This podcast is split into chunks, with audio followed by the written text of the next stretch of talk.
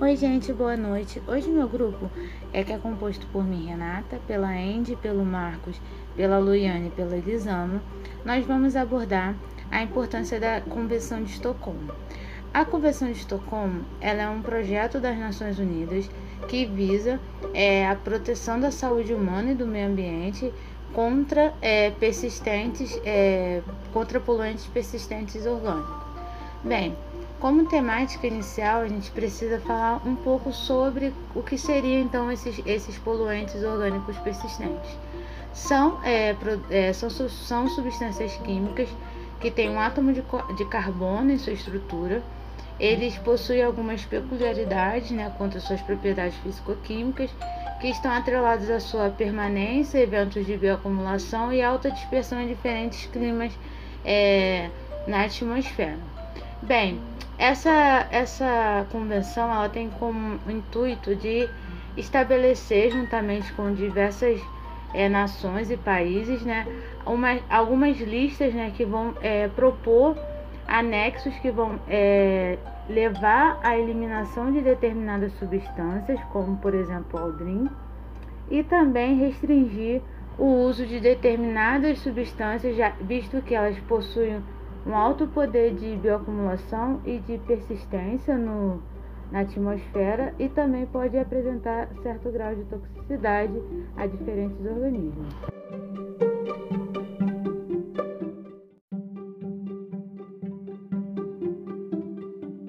Olá, meu nome é Luane e agora vamos falar um pouco sobre o papel da Convenção no controle dos povos. A Convenção de Estocolmo tem um papel relevante na elaboração de medidas em nível internacional para a eliminação dos POPs e sugere que a solução do problema seja compartilhada entre o poder público, indústrias, distribuidores, entidades de classe e usuários finais para uma ação eficaz e definitiva. Esta convenção foi o resultado de vários anos de negociação para obter dos vários países compromissos baseados na força da lei que obrigasse a eliminação imediata de todos os, compo os compostos orgânicos persistentes.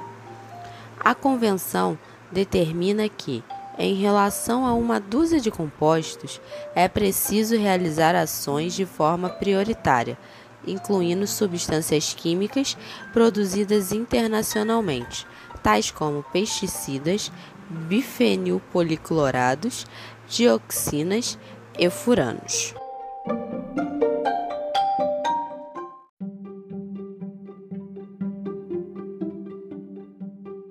Forma cronológica, inicialmente foram listados 12 POPs na convenção, um número ampliado em 2009 após a decisão da quarta Conferência de Pares de incluir mais nove substâncias, depois em 2011 com a inclusão do endosulfano. Em maio de 2013 foi adicionado o hexabromociclododecano e em maio de 2015 foi incluído o hexaclorobutadieno, o pentaclorofenol seus sais e ésteres e os naftalenos policlorados. Em 2017, durante o oitavo encontro, foram listados o éter decabromono diftanilílico e as parafinas cloradas de cadeia curta. Os POPs geralmente são listados em três anexos da convenção, que são distintos pelo tratamento específico que ele recebe. Por exemplo, o anexo A é, são agrupados os POPs de, que devem ser eliminados. O anexo B são agrupados os POPs que devem ser restritos, mas com perspectiva de ser eliminados. E o anexo C, os POPs produzidos não intencionalmente.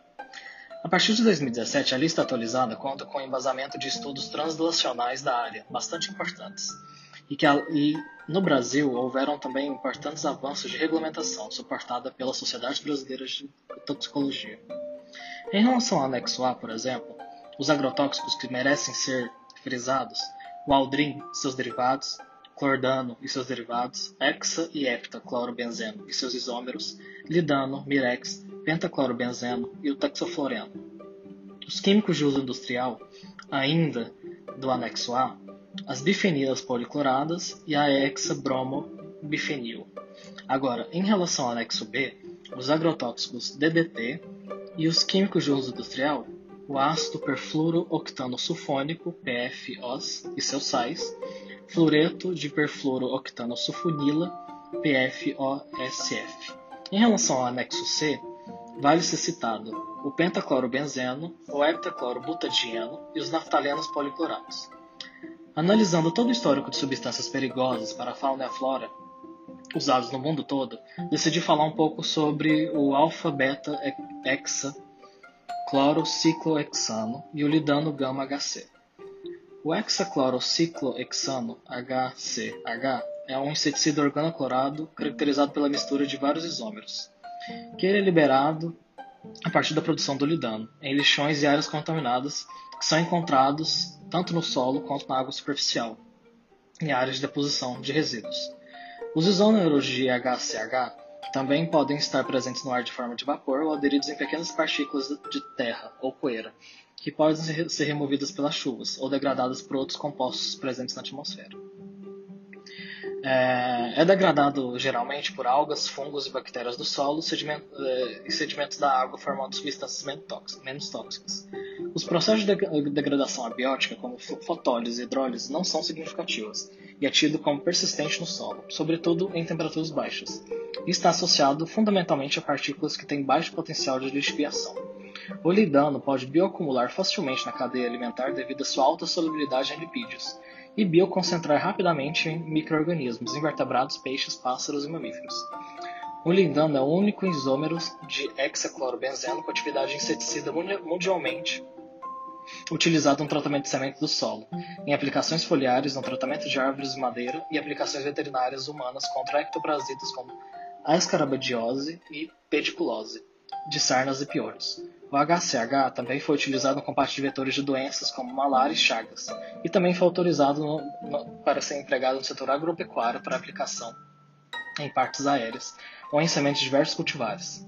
Casos de contaminação de HCH ocorreram no Brasil, como na cidade dos Meninos, no Rio de Janeiro, onde foram encontrados rejeitos abandonados por parte da produção de fábrica de HCH e o, o grau foi é, desativado é, em 1955. Em Santa Maria, por exemplo, também no Rio Grande do Sul, devido à presença de resíduos de lidano alfa-HCH em salsichas do tipo hot dog. A exposição desse composto confere efeitos hematológicos como anemia plásica, efeitos neurológicos como convulsão, vômitos, vertigens e efeitos gestacionais como fibroide uterino, anticorpos antitireoide, insuficiência lútea e abortos de alta suscetibilidade a alergias. A Agência Internacional de Pesquisa no Câncer, IARC, classifica é, o hexaclorociclohexanos como possíveis cancerígenos humanos, grupo B2, e o lindano como cancerígenos do, do grupo B1. Em 2006, a Anvisa publicou uma resolução pro, proibindo todos os usos do ingrediente ativo lindano no Brasil indeferindo todos os pleitos de importação desse produto, respeitando as indicações do pacto firmado na sétima reunião do, da Convenção de Estocolmo.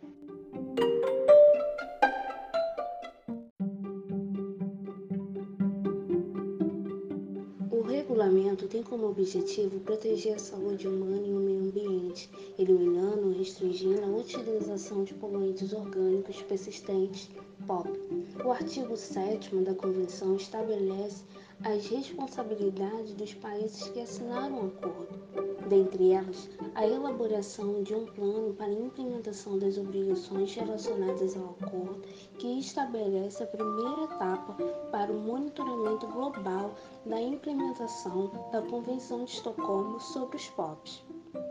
O registro de substâncias agrotóxicas ocorreu no Brasil em 1934, quando houve a criação do Regulamento de Defesa Sanitária Vegetal, que proporcionou que várias substâncias fossem registradas, sendo que algumas já foram banidas.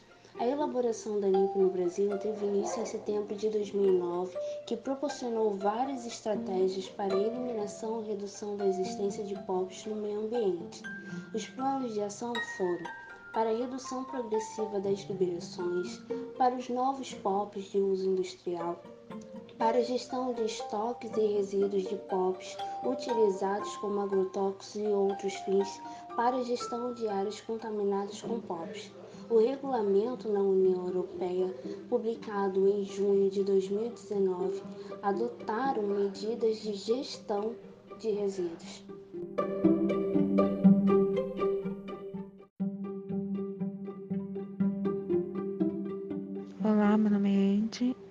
Falar agora sobre a lista candidata à revisão.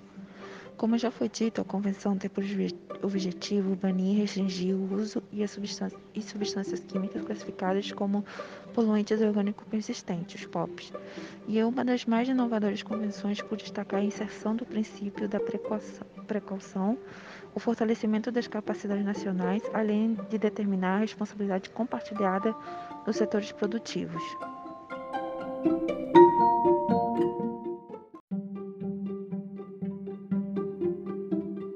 Agora eu vou falar sobre a lista de substâncias candidatas. O Declano Plus. Ele é uma ligeira modificação do Plurix e o, de, e o Plus, ou DP, é utilizado como retardante de chama e utilizado em revestimento de fiação elétrica em geral e automóveis. Também é utilizado em material plástico em telhados, conectores de eletrônicos e tela de computador. Sua produção anual é quase de 5 mil toneladas e os países que mais fabricam no mundo são Estados Unidos, União Europeia e China. É, em 2018 foi incluída na lista REACH, lista de substâncias sujeitas à autorização da Agência Europeia de Substâncias e Misturas Químicas, devido por ser uma substância extremamente preocupante devido à sua alta bioacumulação. Logo, foi necessário sujeitá-la a novas avaliações para sua devida restrição estritamente controlada devido a seus 78 notificações à agência por ser considerada substância de toxicidade com a toxicidade aguda de nível 4.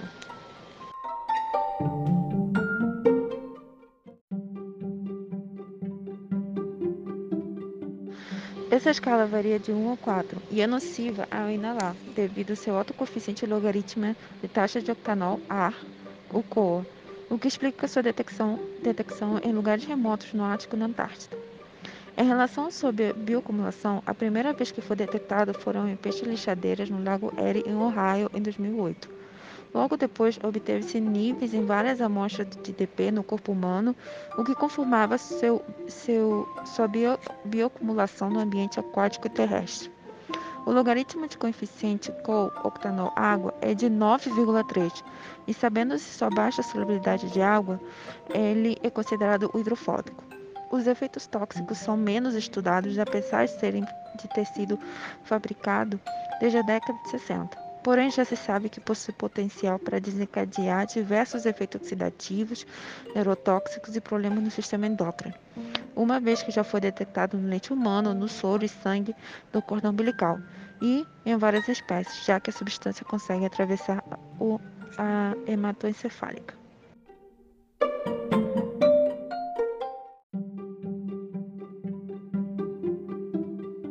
Bem, diante do que já foi exposto, a Convenção de Estocolmo ela vai aproximar é, diferentes nações em um só é, em um só objetivo, que seja tanto da eliminação desses poluentes persistentes, quanto na minimiza minimização do seu uso e aplicabilidade.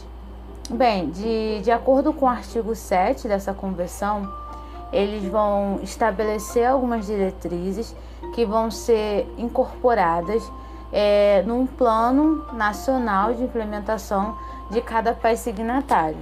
Esse plano nacional de implementação ele deve ter é, alguns aspectos que precisam ser levados em consideração, desde a determinação dos mecanismos de, co de coordenação e organização dos processos, o desenvolvimento de inventários de POPs e análise de infraestrutura e capacidade é, nacional, é, determinação das prioridades e objetivos, formulação do Plano Nacional de Implementação e os específicos planos de ação de POPs e o endosso dessa, desse Plano Nacional pelos, pelos parceiros.